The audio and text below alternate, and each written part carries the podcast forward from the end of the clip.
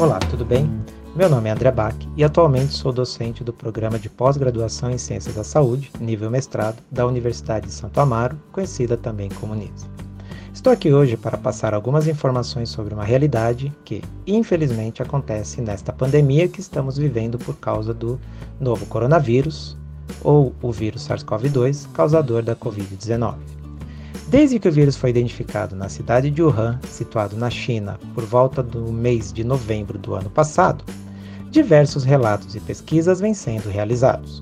Contudo, um dos aspectos que não gera controvérsias é o fato de que a população idosa é a mais afetada, com maiores e mais significativas manifestações graves da doença e uma taxa de mortalidade consideravelmente maior do que as outras faixas etárias.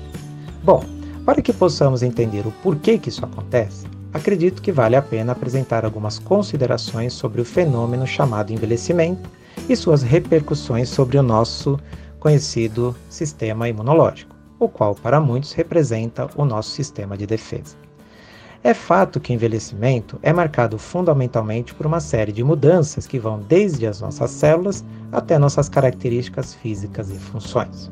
Segundo a literatura, o envelhecimento é um fenômeno natural, multifatorial, dinâmico e progressivo, no qual as modificações e mudanças que ocorrem em todos os níveis do, do corpo do indivíduo levam a um declínio ou perda da atividade de diversos sistemas que compõem então este nosso corpo.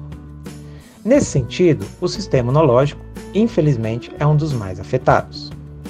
Bom, Agora, cientes de que existe uma significativa redução das atividades imunológicas associadas ao envelhecimento, é esperado que isso nos leve a apresentar, dentre outros aspectos, uma menor capacidade de resposta contra doenças infecciosas, como por exemplo o coronavírus. Resumindo, a redução da atividade imune associada ao envelhecimento é um dos principais aspectos que favorece o aumento da gravidade da Covid-19 em indivíduos idosos. Gostaria de ressaltar que o que contei para vocês até o momento é só uma parte da história. Em outra oportunidade, voltarei para dar outras e maiores informações sobre a relação entre o Covid-19 e a população idosa.